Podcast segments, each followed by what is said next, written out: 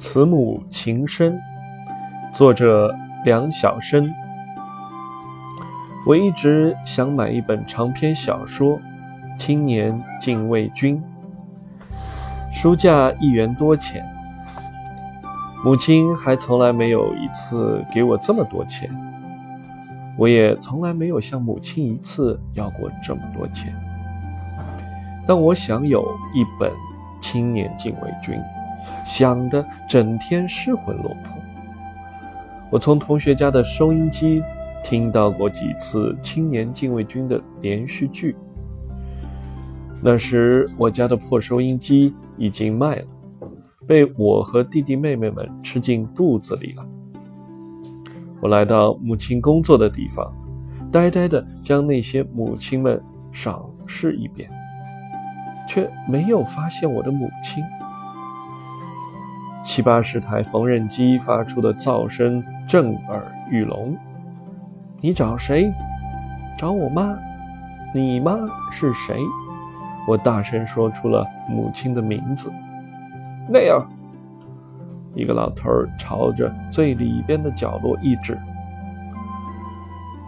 我穿过一排排缝纫机，走到那个角落，看见一个极其瘦弱的脊椎弯曲着。头和缝纫机挨得很近，周围几只灯泡烤着我的脸。妈，妈，被支起了。我的母亲转过身来，我的母亲褐色的口罩上方，一对眼神疲惫的眼睛，吃惊地望着我。我的母亲。母亲大声问：“你来干什么？”我有事快说，别耽误了妈干活。我我要钱。我本已不想说出“要钱”两个字，可是竟说出来了。要钱干什么？买书。多少钱？呃，一一元五角。母亲掏一掏衣兜，掏出了一卷揉得皱皱的毛票，用龟裂的手指数着。旁边一个女人停止踏缝纫机，向母亲探过身，喊道：“大姐，别给他，你供他们吃，供他们穿，供他们上学，还供他们看闲书啊！”接着又对着我喊。你看你妈这是在怎么挣钱？你忍心朝你妈要钱买书啊？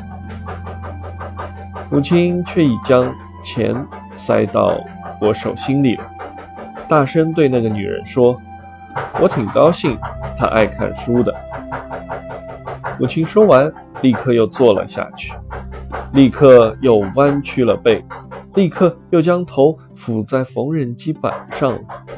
立刻又陷入了忙碌。那一天，我第一次发现母亲原来是那么瘦小。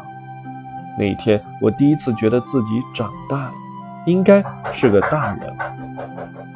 我鼻子一酸，拽着钱跑了出去。那天，我用那一块五角钱给母亲买了一听水果罐头。你这孩子，谁叫你给我买水果罐头了？不是你说买书，妈才舍不得给你这么多钱的吗？那天母亲数落了我一顿，数落完又给我凑足了购买青年禁卫军的钱。我想没有权利用那钱再买任何别的东西，无论为我自己还是为母亲。就这样。我有了第一本长篇小说。